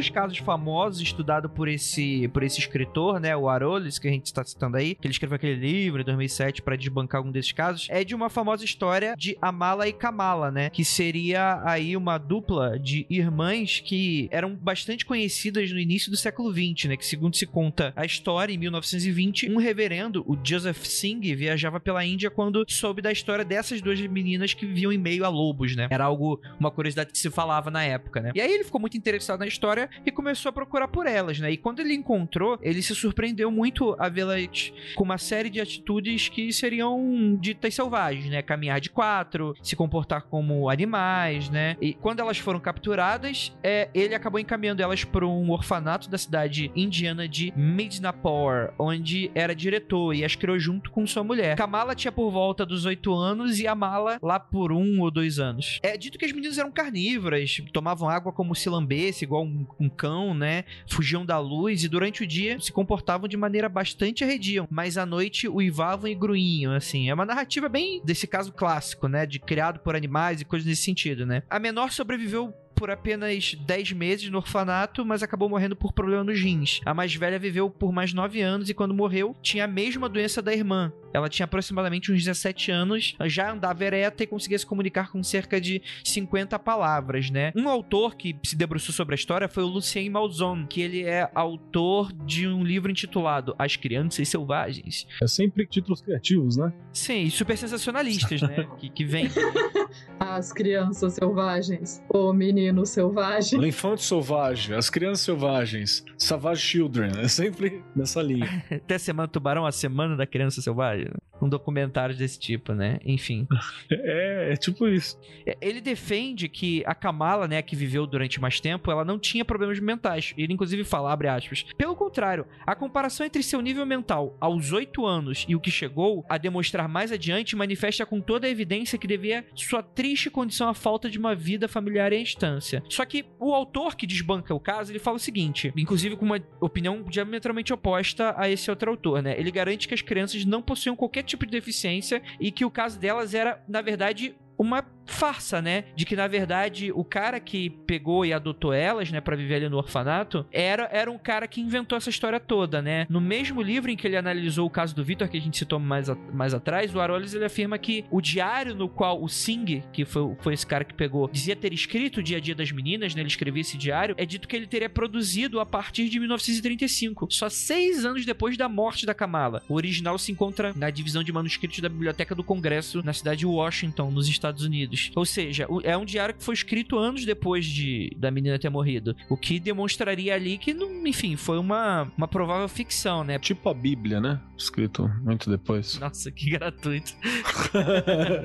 Desculpa, gente, não, não pude segurar. É, não, tipo uma ficção mesmo, porque afinal de contas, um dia. A Bíblia, por exemplo, não seria isso. A Bíblia não é um diário. A Bíblia contou a história que a pessoa passou. Exato. Nada a ver, Kelly. Essa, essa crítica até o satanista não, não valeu. esse tipo de coisa era mais comum do que a gente imaginava nessa época. né? Primeiro que é, a gente tá nessa época dos grandes mistérios da natureza, o mundo tava, tipo, se descobrindo, e você ter algo assim, né, é, é, exótico, né, narrar, isso te, te, te fazia ser um, um, um cara muito famoso, né? E a gente que já lidou com, tipo, com documentação histórica, esse tipo de coisa, cara, isso é muito comum desde os primórdios, né, do Brasil colônia, por aí, antes ainda. Por exemplo, quando a gente vê essas lendas de Eldorado e não sei o que, que falam, não, mas tem documentação histórica que eles falam isso. Sim. Cara, é óbvio que esse tipo de coisa, tipo assim, é aquele migué que o cara dá pra conseguir mais recurso pra, pra, pra sua localidade, entende? Tipo, se fantasia coisas, né? Você inventa coisas, né? Ah, ó, tem a possibilidade de vocês, né, terem muito ouro aqui, né? Mandem recursos, mandem mais gente pra cá, né? Vamos montar uma expedição, né? Tal, né? Escola Marco Polo, né? De trabalho, assim. É, exatamente, é esse tipo de coisa. Quer dizer, cara, é, é, é triste, né, saber disso, mas, cara, a vida é assim, né? É cheio de, de, de mentiras, dessas coisas inventadas que acabam, né? E principalmente dessas épocas, né? Tipo, que você tinha pouco recurso pra desbancar isso, né, cara? Tipo, você tem recursos orais, não tinha muitas fotos, não tinha, não tinha quase nenhuma produção, né, que, que dissesse que, que isso não era verdade, né? Então isso acaba, tipo assim, ganhando esse status de, de que é verdade, né? Eu lembro muito daquela discussão que a gente teve, cara, isso aí eu vou puxar do baú mesmo. Um mundo freak muito antigo que a gente gravou sobre zumbis, que a gente falou sobre o, o, o cara que ele fala sobre a prática ritualista voodoo de criação de zumbi, do, da serpente arco-íris, se eu não me engano é o nome do livro dele, é, é o tipo de coisa que, tipo assim, ninguém sabe se a parada que ele viu é real, ninguém nunca mais conseguiu ver isso sendo reproduzido é, da maneira como ele colocava no livro e tal, e e foi quando ele passou uma temporada, não lembro agora em qual país, é, mas ele diz que passou uma temporada lá e tal, conversou com os caras e, e um xamã, sei lá, um sacerdote de voodoo tinha feito o processo e explicou o processo pro cara. Tipo assim, tu nunca vai saber se essa porra é verdade mesmo, né? Você precisa de mais nível documentado desse tipo de coisa, É né? tipo, tipo os experimentos do Tesla, né? Que só ele viu, ninguém mais sabe, ninguém mais. Não, mas isso aí é real. Isso aí é porque o Edson. Você quer ver outro que também tinha um comportamento parecido também? Ah, aqueles escritos de Dom Juan, que é do, do, do. Mano, puta, esqueci o nome do cara agora, mano. Que ele também ma- mandou o mesmo, mesmo caô, assim. pro trabalho de doutorado dele, ele falou assim: não, eu fui pro México, encontrei um xamã tolteca chamado Dom Juan e o cara me ensinou umas paradas muito doidas. Tô tentando lembrar o nome do cara, eu esqueci o nome dele agora. Do peiote, não é? Isso, e assim, eu pode as práticas que ele estão contando pode até ser real, assim, não é essa a questão. Só que aquele rolê que tem na, na história, em geral, de- eu sempre preciso dar um tom de verdade, né? De que eu encontrei um, um sábio na montanha e, e tal. Cara, você pode ter estudado e, entendido também, ou sei lá, ter sacado, inventado e funcionou. A Erva do Diabo é o nome do livro. A erva do diabo, é. Ah, do, do Castanheda, não é? Do, Ca- Isso. do Carlos Castanheira, isso mesmo. Que é a meu- mesma história, assim. Mas a pessoa sempre quer dar esse ar de, né? Sagrado, antigo, secreto, poderoso. Tipo a Bíblia, não, sacanagem. É. vamos, vamos lá. Ah, e, e teve uma outra coisa que eu até esqueci de mencionar: é que não é só apenas pelo diário ter sido escrito anos depois, né? Porque afinal de contas, como é que o cara ia lembrar do dia a dia, escrever dia por dia da, da rotina que ele tinha com as garotas, tipo, lembrando de cabeça e escrito seis anos depois, né? Então, tipo assim, tá muito na cara que ele, que ele inventou isso. Mas não foi apenas isso de evidência, né? Tinha relatos da época do médico que cuidou das meninas falando que não, elas eram meninas que, tipo assim, tinham sido maltratadas e tal, talvez tipo, pudessem ter sido abandonadas e tal, mas elas eram meninas normais e que, na verdade, esse Sig, que adotou elas, é que inventando essa historinha, ele ficava maltratando as meninas pra ficar reproduzindo o que ele dizia que elas faziam. Então, tipo assim, falava, ó, quando aparecer alguém, fica de quatro. Quando aparecer alguém, lambe a tigela como se fosse um cachorro e coisas desse sentido. Então, é, é- adiciona aí também esse nível de relato de escrotidão aí desse orfanato aí. Muito provavelmente, como o réu próprio disse aí, pra conseguir recursos. Tipo, ó, a gente encontrou uma parada, a gente precisa do dinheiro pra normalizar, que as coisas são muito selvagens aqui, tem esse tipo de coisa e tal, pra dar aquela incrementada no rolê, né? Sim, sim. É, bem, a próxima história eu gosto muito dela, que é a Marie Angelique Leblanc. Que é o seguinte, essa aqui talvez seja a mais próxima que a gente poderia considerar uma criança selvagem. Ela, inclusive, o próprio Arolis, ele não conseguiu encontrar uma prova ou evidência de que teria sido forjado, né? A história dessa menina. E assim, começa lá em 1730, a história dela, quando um ser estranho foi surpreendido pelos moradores de uma aldeia de Sonde, em Champagne, na França, né? Era um ser que roubava maçãs. E quando o ser ele foi perseguido e tal, ele foi encurralado, tinha, tinham nobres na época que ficaram curiosos, não, o que que tá acontecendo, o que que tá acontecendo? E aí jogaram cães em cima do, do bicho, que era uma garota toda zoada ali, selvagem, cabelo desgrenhado, suja, né? E tal. E aí jogaram os cachorros pra cima dela e a garota, é, é dito do gelato, que chegou a matar o cachorro com uma pancada na cabeça usando um bastão, né? Pra se defender, né? Já que estavam atiçando o cão em cima da, da menina e tal. Inclusive, quando isso tudo tava acontecendo e tal, o Nobre até colocou uma, uma recompensa pra quem capturasse a garota e tal. E aí, pra descobrir o que, que, que era aquilo que eles estavam vendo, né? Assim, a gente não tem muitos relatos. A gente tá falando de 1700, a gente não tem muitos relatos da época. A gente não tem muitos detalhes sobre, né? Tipo, relatos podiam falar que ela tinha entre 10 a 18 anos, né? Então não se sabia direito exatamente como, como, que, como que seria. Novamente, né? Tipo, aos arredores de vilarejos, de cidade, roubando coisas, roubando maçãs, provavelmente comida e tal. E aí que foram investigar o passado dessa menina depois que ela foi capturada, né? Uma das autoras que falou sobre essa menina foi a Julia V. Dothwaite, num livro, abre aspas, A Garota Selvagem, Homem Natural e o Monstro, Experiências Perigosas na Era do Esclarecimento. Bom nome. Esse pelo menos tá mais, né, mais desenvolvido, assim, mas é sempre o mesmo tema. E aí, o que, que acontece? Ela faz um estudo sobre esse caso. Ela puxa um livro da época, um livro de 1755, de uma tal Mary Catherine Romassel Requet, que escreveu um livro chamado Um Conto de uma Garota Selvagem. Parece título de, de romance. Gabriela, né? O conto de uma garota selvagem. Aqueles de, de, de- Legal, já li um desses assim, é bem. bem... Tipo aquele- aqueles livros que tinham capa com aquele modelo americano Fábio, né? Tipo assim. Cabelos esvoaçantes, peito desnudo, um conto de uma garota selvagem. Continua, continua que eu tô gostando desse programa agora. Pode continuar. Ou o filme, filme do, do Cine Privé, né? Da Band. Um conto de uma garota selvagem. Faz um Emanuele, é isso que vocês estão dizendo? Vou fazer um programa sobre isso também, sobre filmes sem prever da banda. Pode fazer o- Esse a aí, pauta aí. senhora, hein? É, Cadê o Mundo Freak pra maiores de 18, é isso? É, as crianças selvagens nessa época tava que tava matando ali.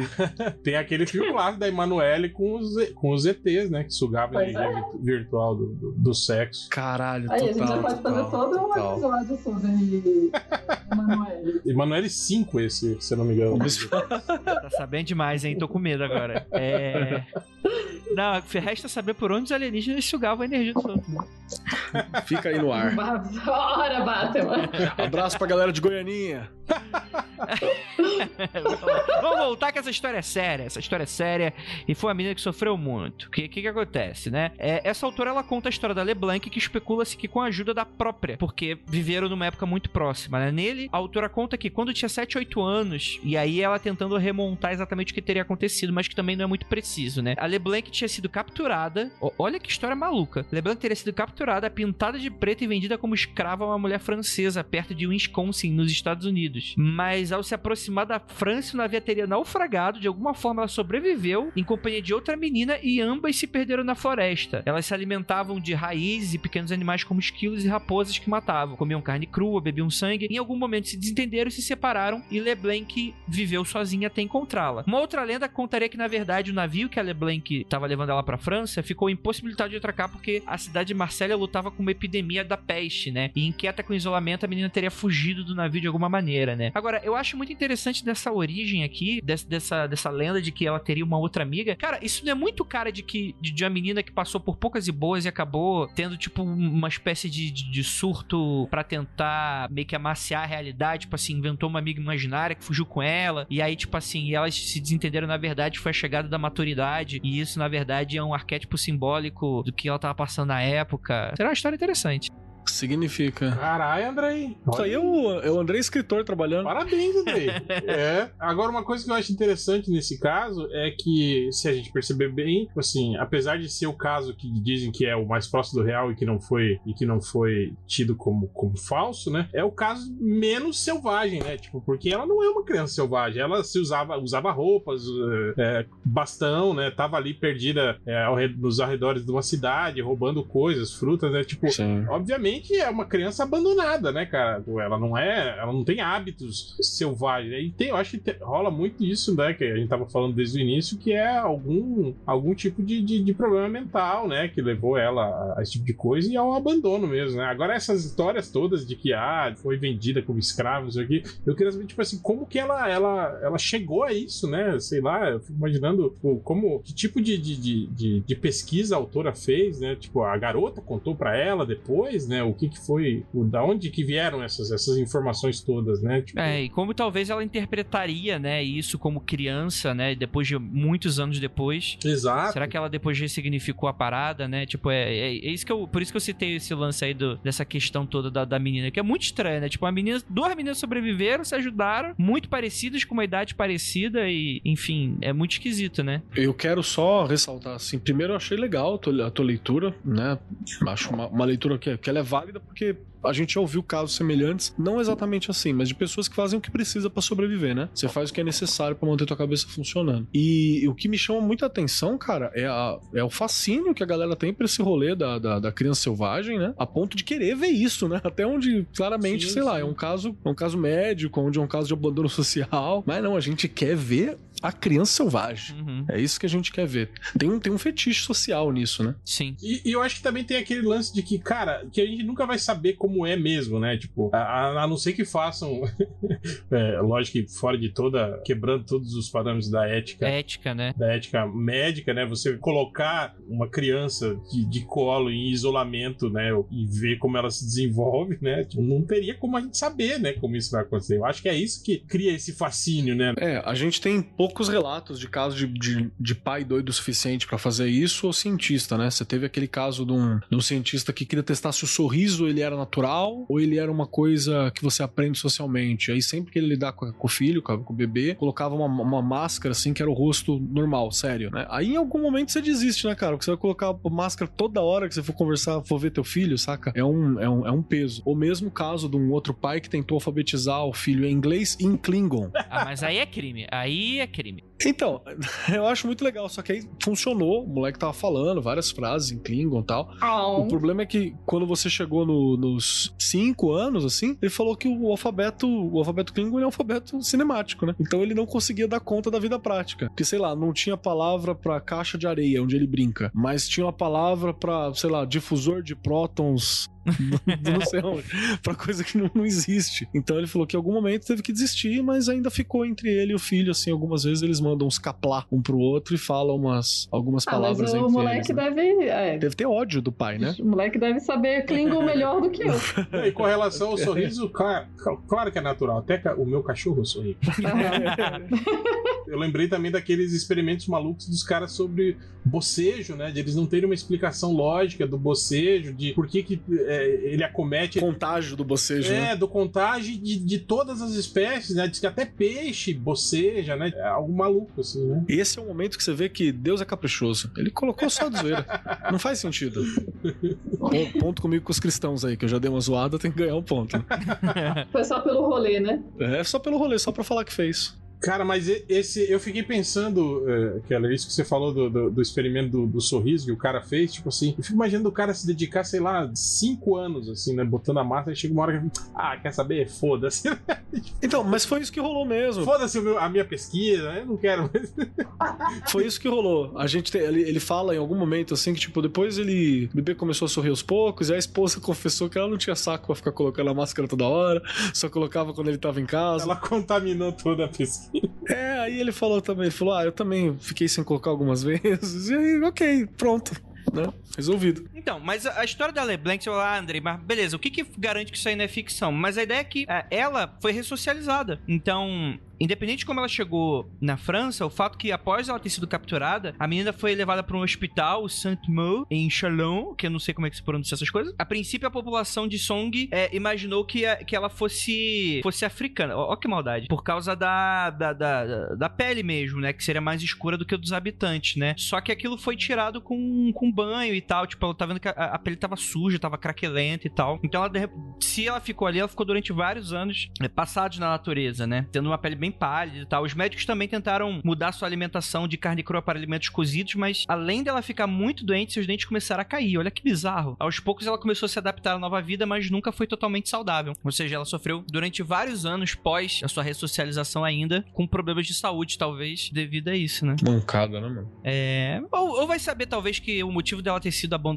ou algo nesse sentido foi por causa disso, né? E aí, tipo assim, fosse uma criança que tinha alguma doença dessa, de desnutrição, uma coisa rara de. Sei lá, viajando aqui. Um médico talvez falaria melhor que eu, uma coisa assim, uma suposição dessa. Enfim, né? é- Ela acabou se casando e tal. E, e aí ela foi apresentada a uma corte francesa e foi ganhando. Foi, rolou um Luciano Huck na época, né? Tipo, foi apresentada tal qual um zoológico e tal. E aí a galera da nobreza deu, deu uma grana e tal. Então essa garota realmente existiu de fato, né? Porque você tem um inventário da morte dela. Ela morreu virtualmente rica por causa do dinheiro da nobreza. Por causa dessa história, que eles acharam realmente uma parada muito incrível, né? É, então, sim, foi uma pessoa que existiu de fato, né? O, o mistério fica em torno do, do seu passado. Podia ter sido também uma velhinha safada, né, cara? Que inventou essa história toda pra convencer a rainha da Polônia e ganhar uma grana, né, cara? Já pensou nessa possibilidade? Ah, claro.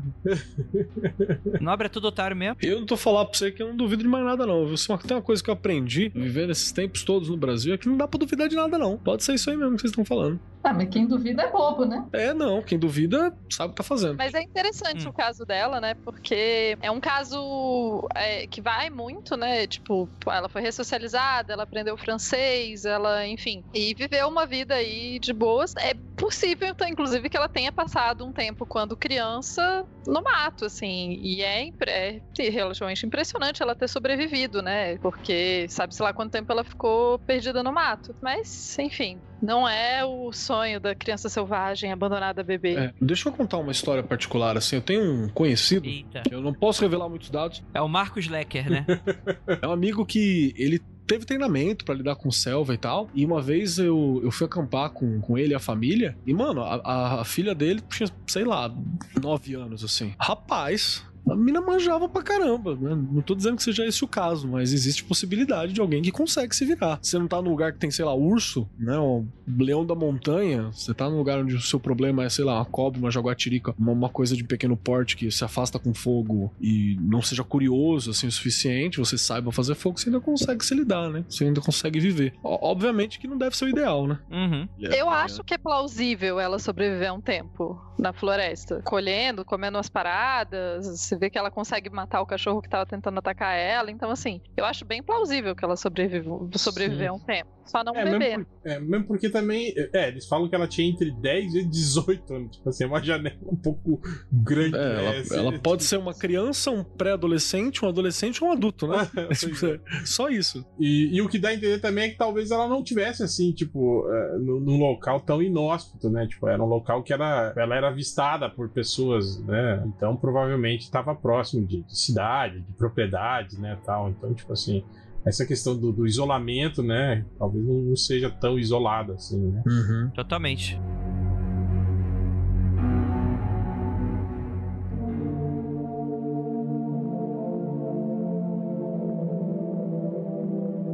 Tem um caso, esse é recente, é agora de 1954, da Marina Chapman, que vivia em Bradford, na Inglaterra, é, com o marido dela chamado John e teve duas filhas e três netos. Mas a vida que ela tá agora tem um passado, que é esse passado que é incomum, mas que você já sabe o que, que deve ser. Deve ter sido relacionada com o mato em algum momento. Porque fala que pouco antes dela ter uns 5 anos, ela brincava na horta dos pais, em algum lugar na Colômbia. Quando alguém empurrou, você foi sequestrada. Empurrou ela, colocou um pano com clorofórmio na boca. E a última coisa que ela disse que lembra era de duas pessoas colocando na parte de trás de uma van e da sensação de que não ia nunca mais, assim, ter acesso aos pais, né? Quando ela recobra a consciência, ela tava na van junto com um grupo de crianças assustadas. Ela voltou a desmaiar e acordou que pensou que era tapa no rosto. Mas quando ela abriu, viu que era folhas que tava ali. E confusa, ela notou que as pessoas que estavam com ela começou a correr com medo de algo que não podia identificar. Ela foi jogada no chão da floresta e a galera desapareceu. Ela ficou sozinha, assustada. Ela cavou um, um buraco perto de um tronco onde ela tinha pra ficar e dormiu. Já, já tá legal que a primeira coisa é encontrar um abrigo, né? Próximo é água. A- ela já tá manjando, a mina tá, tá bem. Ela teria acordado na manhã seguinte com o sol batendo nos olhos e um grupo de macaco curioso olhando, até que um deles jogou uma fruta na direção. Aí a Marina afirma que ela só conseguiu sobreviver por causa dos macacos que, que traziam comida que tratavam ela bem, né? Que incorporaram ela ali naquele, naquele meio, né? Muita gente fala que o, que o relato ele deve ser fantasioso, mas isso aconteceu no auge do poder das Forças Revolucionárias da Colômbia, a FARC. Então, se pensa que ela talvez fosse parte dos muitas pessoas que teriam sido sequestradas e, e tal no período, né? Porque tinha uma, uma, uma situação também que, que se fala que a FARC ela sequestrava crianças para treinar como guerrilheiro naquele período. né? Então, é, é meio curioso. E olha que bate com aquela parada que o, que o Réu mesmo tinha falado, né? Que o Ivo tinha puxado, que ela era pequena, né? Quando ela foi, ela foi, foi sequestrada. Então faz sentido que os animais também não, não encontrem ela como um problema, né? Principalmente o macaco, que é um animal que, que tem essa, essa ultrariedade com outros mamíferos, né? E ela teria voltado para a civilização, assim, ter algum contato perto dos 10 anos. Que foi quando os macacos fugiram, deixou ela sozinha e fugiram porque tinha um grupo de caçadores que estava abrindo o caminho pela vegetação. A menina se aproximou das pessoas, depois viu uma mulher com eles. Ela se aproximou da mulher e os caçadores tinham, teriam levado ela para uma aldeia, né? Loma de Bolívar, onde ela foi deixada em um bordel e vendida para uma, pra uma mulher chamada Ana Carmen. Você confia na galera e a galera te vende. Isso fala muito sobre a vida. A Marina, ela parece que ela não sabe precisar quanto tempo ela viveu com, com essa Ana Carmen, mas sofreu muito maus tratos a ponto de querer fugir. Aí se juntou com um, um grupo de crianças sem teto em Calcutá. Anos depois, ela conseguiu um trabalho como empregada doméstica e a família era criminosa. Rapaz, essa mina também dá um filme, né?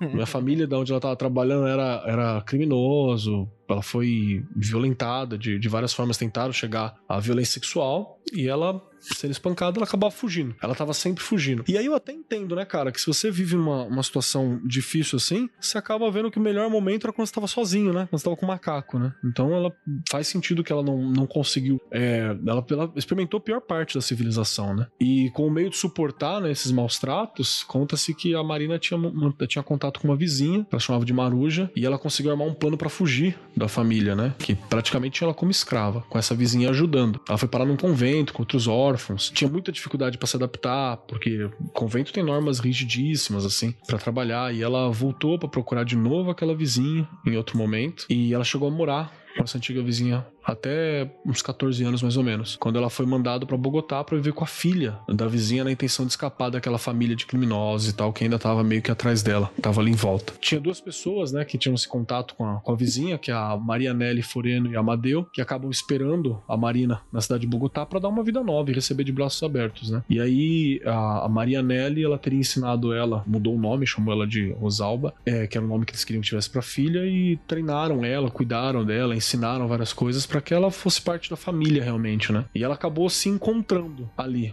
porque a família ela foi bem no negócio têxtil e se encontrou na vida, né? Que bom, porque puta merda, que história desgraçada. Mas de novo, não é o clássico criança selvagem, né? É, e, e, dá a entender que ela ficou pouco, tipo, pouco tempo relativamente, mas no máximo cinco anos ali, né? Convivendo com os macacos na floresta, né? Tipo, ela era uma criança de cinco anos e ficou mais ou menos até os dez, assim. Tá certo que é um, é um período, né? Que você imagina cinco anos uma criança. É, eu, eu morreria. É, exatamente, né? e também é um período, né? Que a gente não faz ideia do que aconteça. Né? Tipo, você, você isolar uma criança de cinco anos por cinco anos, né? E não sabe até que ponto, tipo assim, isso comprometeria o, a fala dela, né? Esse tipo de coisa, assim, né? Mas então, tipo, é, é apesar do relato, tipo, dar mais destaque pra, pra, pra vida difícil que ela teve, né, durante a vida toda, e não exatamente esses cinco anos em que ela ficou isolada na, na floresta, né? Não sei se, se encaixaria muito no, na, na, questão de criança selvagem isso. Não tá no texto, mas eu, eu imagino que dessas muitas fugas que ela teve, deve ter tido sempre uma, uma, uma volta não para aquele floresta específica e tal. Mas para quem sobreviveu esse tempo todo, o mato sempre é uma alternativa, né? Se você precisa fugir. E é um lugar que você não vai ser perseguido, ninguém vai procurar para lá, né? A gente pressupõe que uma pessoa que tá na, abre aspas, gigantesca civilização vai se manter nela. Então acho que ela deve ter tido algumas idas e voltas, mas o texto não, deixa tão claro se foi isso mesmo. Cara, e esse caso é super recente, né? Ele tem as fotos da, da Maruja até, né? Que cuidou dela quando criança, tem foto dela casada, com filhos, né? Cara, que, que história doida, né, mano? Então, tipo assim, a parada de fato aconteceu, né? É uma história incrível. Eu acho a história muito louca por causa disso. Tipo, ela consegue. É, é sequestrada, vai para lá, volta para cá, encontrada, e daí aí é vendida para um bordel, e daí fica. Aí é vendida para criminosos, enfim. É sinistra a história. Não, terrível. A parte de estar tá no mato, acho que foi a parte mais de boa. É, é pra estar tá na situação em que ela tava, acho que é a coisa mais tranquila. Sim, com toda certeza. Vamos pro próximo? Então, a gente tem aqui agora. É, a gente tá agora só século, só século XX, né? A gente tá chegando aqui no finalzinho do século XX, né? A gente tem essa história desse tal de Xandeu. Esse caso eu não conheço. Nem tinha, nunca tinha visto. Não é à toa que você não conhece, porque é um caso que tem muita pouca coisa. E o que vai demonstrar uma certa importância para ele é porque sai uma reportagem do New York Times, se eu não me engano. Não, não, é do Washington Post. Também foi publicada no, no, no Los Angeles Times também, né? Lá pro dia abril de 1985 e o do LA Times foi 19 de maio daquele mesmo ano. Então, assim, é, a, a, foi, foi o que deu a projeção pro ocidente dessa história, né? Que seria o que acontece. Essa história, esse texto, é escrito por uma repórter que vai à Índia atrás da autenticidade dessa lenda chamada Shamdeu, que também é chamado de Ramu ou Balu ao longo da narrativa. E assim, é, é super curtinha a história e muito cheia desses mistérios, né? O texto conta que, de acordo com um relatório de um jornal chamado Times of India da época, um menino chamado Ramu foi encontrado em 1976, vivendo entre filhotes de lobo em uma floresta do norte da Índia. Foi-lhe dado uma idade aproximadamente de uns 4 anos, e após ser resgatado, o menino aprendeu a se vestir, tomar banho, mas nunca conseguiu falar. À noite ele escapava, invadia galinheiros e devorava galinhas cruas. Já numa outra visão da história que a jornalista conta, quando ela foi à Índia em busca da história do menino lobo, diz que um fazendeiro chamado Narsig Bahadur Singh, que morava na aldeia de Narayapur, distrito de Sultapur, do norte da Índia, voltava para casa pela floresta em sua bicicleta quando se deparou com essa criança, né? Com cerca de 4 ou 5 anos, correndo de quatro com alguns filhotes de lobo. O, o cara teria capturado o menino, levado para casa, nomeado ele de Xandeu. Só que ele tentou, durante um tento, é, é, adestrar o menino, não conseguiu. Acabou levando ele para Premivas, para uma casa de caridade dirigida pelas missionárias da Caridade de Madre Teresa, onde recebeu seu nome novo, Balu, que segundo o jornal The Times of India, o rapaz é, morreu inclusive por lá alguns anos depois, né? Ele não durou muito tempo não. Então, tipo assim, é, é muito pouca informação que tem sobre, né? E muita lenda envolvida vida da mesma forma. Seria um caso mais clássico aí de criança selvagem mesmo, de sendo criado por animais e reproduzindo os seus suas rotinas. Não, é, é bizarraço. É louco que parece que os casos onde você teria mais fundamento para ter acontecido mesmo e, e, tal, ele, eles são os que, os que menos a gente tem relato, menos tem estudo, né? Pois é. Sim. Sim, é o que é conveniente, né? Mas é interessante.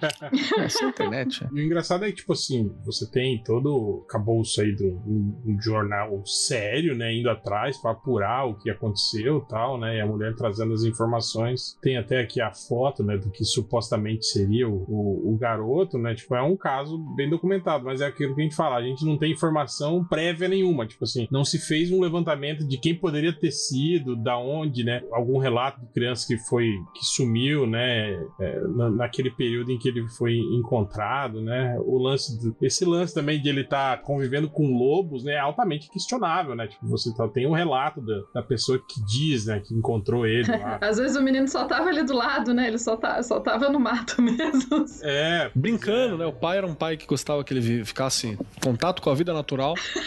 o pai tava perto. E a gente tá aí cheio de preconceito com o cara. Mas assim, se a gente queria um caso com mais documentação, etc., é o próximo caso. E é um caso que eu lembro, que é o caso. Ah, você tava envolvido então. Uh, não. Não, eu lembro, acho que saiu matéria no Fantástico, né? Dessa, Sim, dessa... que é o caso da Oshana Malaya. É um caso de. Ah, eu lembro da foto. Ela, teria, ela nasceu em novembro de 83, na vila de Novaya. agora a gente vai ver, hein? Novaya Blagovenska algo assim, na Ucrânia. Os pais dela eram alcoólatras e um dia eles simplesmente não deixaram ela entrar em casa. Ela então foi obrigada a passar a noite do lado de fora, ela tinha três anos nessa época, e no quintal da casa ali eles tinham uma casinha de cachorro. E daí ela pegou e foi para lá. E aparentemente os pais esqueceram que ela existia pelos próximos cinco anos, assim, trataram ela como se ela fosse um dos cachorros da casa. Russos, né? Não, russos não. Ucranianos. Ucranianos. ah, tá, desculpa, russos, desculpa os ucranianos, devo ter ofendido alguém. Aí, até que quando é, ela já tinha uns oito anos, quando um vizinho relatou às autoridades a existência de uma criança vivendo entre animais. Então ela foi encontrada em 91. Imaginando o, o vizinho que esperou cinco anos vendo uma criança vivendo com cachorro. Eu, eu acho que eu vou denunciar. É, eu acho que eu vou denunciar assim, né? Tipo... Será? Será que vale a denúncia? Acho que tá passando do ponto, né, gente? Assim, um mês, dois, mas porra, cinco anos. Então, ela não conseguia falar é, quando encontraram ela, corria de quatro, latia, junto mais ou menos do jeito dos cachorros que ela vivia até então. Só que é interessante que, assim, nesse início o caso não foi muito registrado. Você não tem muito documentação, por exemplo, do estado físico dela ou psicológico desse período do começo. Mas você tem os comentários, teoricamente, da equipe que cuidou dela, que falava, ah, ela era como um animal pequeno, andava, comia como um cachorro, enfim. Em 2006, a gente já passa aí bastante tempo, uma psicóloga britânica, Lynn Fry, é especialista em crianças selvagens, o que acho uma especialidade bem curiosa, considerando o fato de que a gente pensou que crianças selvagens mal existem, mas enfim. Ela foi até a Ucrânia com a equipe do Canal 4 da Inglaterra para contar a história da Oceana. Já em 2001, o Discovery Channel tinha feito um documentário e colocava ela, né? E o Canal 4 queria ver como que ela estava se adaptando e registrar o reencontro dela com o pai dela. Nossa, Sensacionalismo, é o, né? O, o, merda quer fazer isso, né?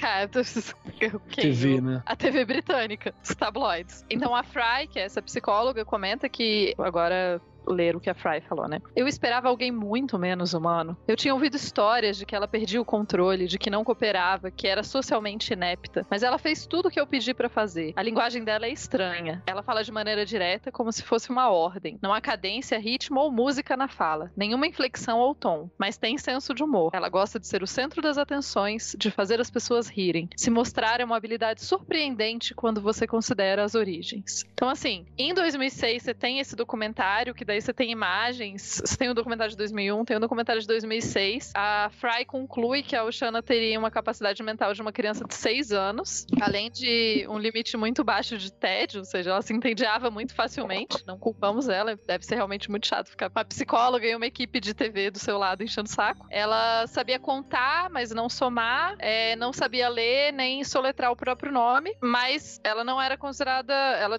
tinha dificuldade de aprendizado, mas era só isso. Aparentemente aparentemente hoje em dia ela vive numa, num lugar chamado Barboy Clinic, que é uma clínica, uma, tipo uma fazenda especializada no tratamento de pessoas com deficiência mental em Odessa, no sul da Ucrânia. Ela cuida das vacas do lugar e tal. E ela e fizeram ela se reencontrar com o pai dela e com uma meia-irmã. E diz que o contato foi super formal. Ela virou pro pai dela e falou: Agradeço que você veio, queria que você me visse tirar leite das vacas. Foi isso. Em 2013, a Oshana deu uma entrevista na TV Nacional Ucraniana e ela fala, tipo, responde algumas perguntas tal, e que ela gostaria muito de ser tratada como um humano normal e que fica muito ofendida quando chamam ela de cachorrinha. Eu acho que. Alguém chama ela de cachorrinha, mas porra, só melhora essas histórias, né, velho? Ela diz que, que gostaria que os irmãos dela fossem visitar ela tal, e que o sonho dela é encontrar a mãe dela, mas também falou, ela tem um namorado, ela fala da, falou da vida dela, do trabalho com os animais da fazenda, parece bem interessante essa clínica que ela mora, e tem uma foto dela, uma menina, né, que hoje em dia...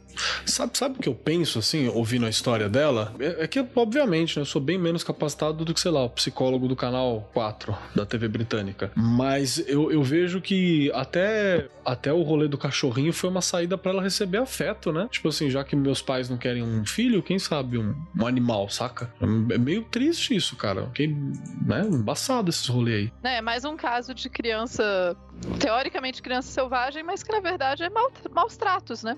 É, o selvagem é o pai, né, cara? O selvagem é o responsável aí, que tem que tomar uns tapa. Mesmo que ela não viveu isolada, né? Ela tava simplesmente relegada ao quintal da casa dela, vivendo, sendo tratada como junto com os cachorros, né, cara? Eu fico imaginando o tipo de dano psicológico que isso traz, né? Outra coisa que eu lembrei, eu não sei se vocês se lembram daquele filme da, com a Jade Foster, é, Nell. Não. Que trata mais ou menos de um caso quase similar a esse, né? Que acho que é com o Liam Neeson também, que o Liam Neeson faz o papel do, do, do médico médico que trata dela. Vocês viram esse filme? Não. Não me conta que eu não lembro, cara. Então, Neo é a história sobre isso, né? Tipo, é uma, era uma mulher que se isolou na floresta com a filha dela, pequena, né? E a mulher teve um, um, um AVC, né? E aí a criança, tipo assim, é, se criou é, é, meio que isoladamente com a mãe naquelas péssimas condições e teve quase que uma vida selvagem, assim, né? E aí depois a mãe morreu e essa menina já tava com 30 anos, né? E tinha, tipo assim, hábitos completamente é, é, é, diferentes. Ela foi criada em isolamento, né? desenvolveu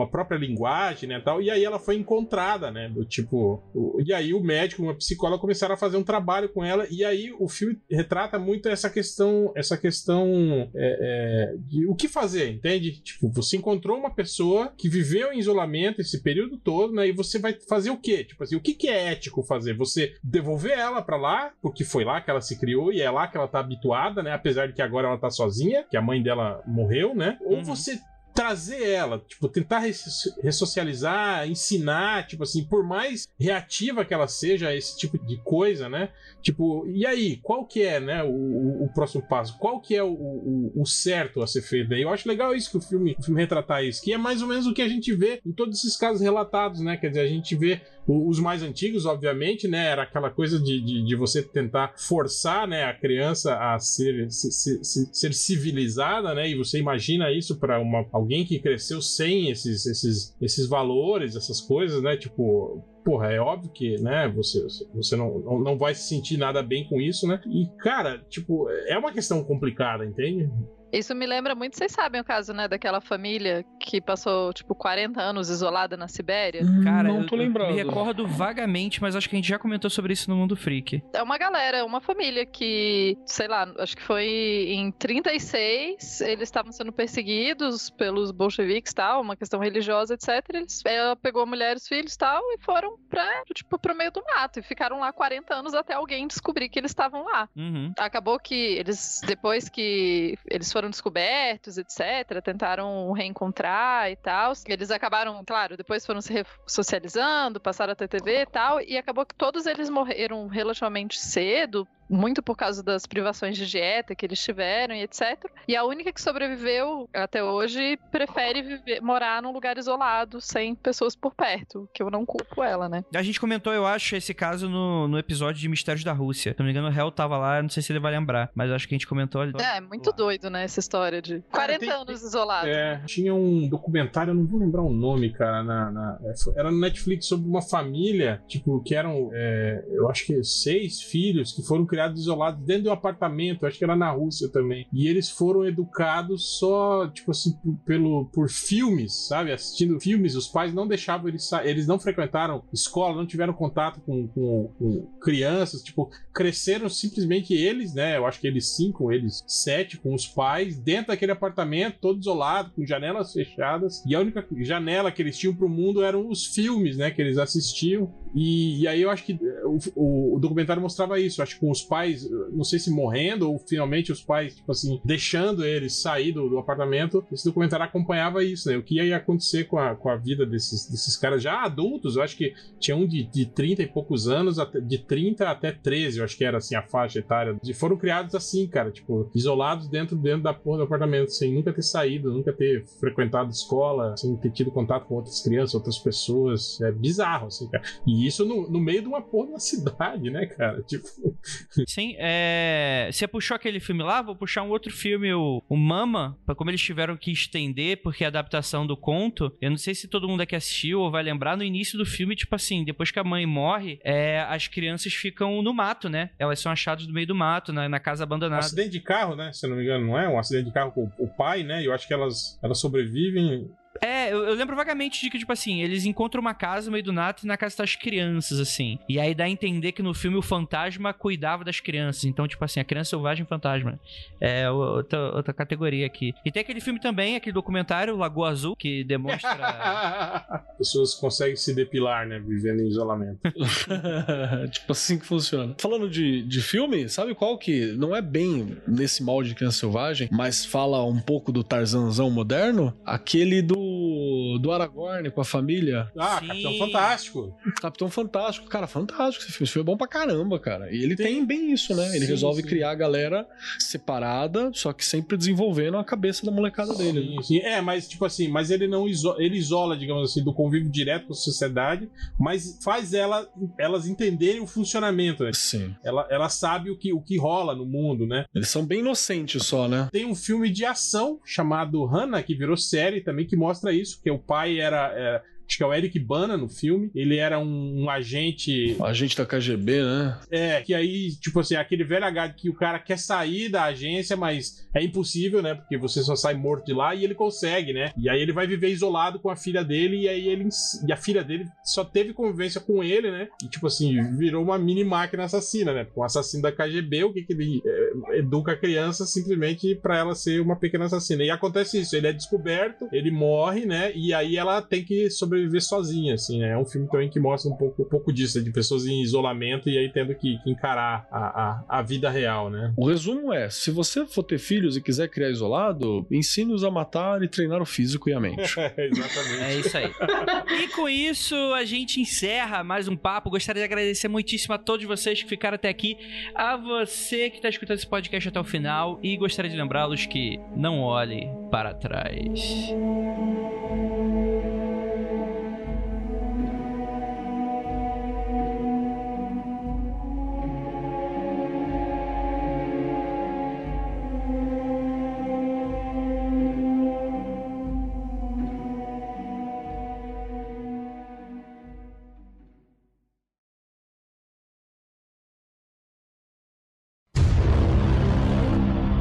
Isso. Deus é caprichoso e não garantido. Fica a mensagem para os nossos ouvintes.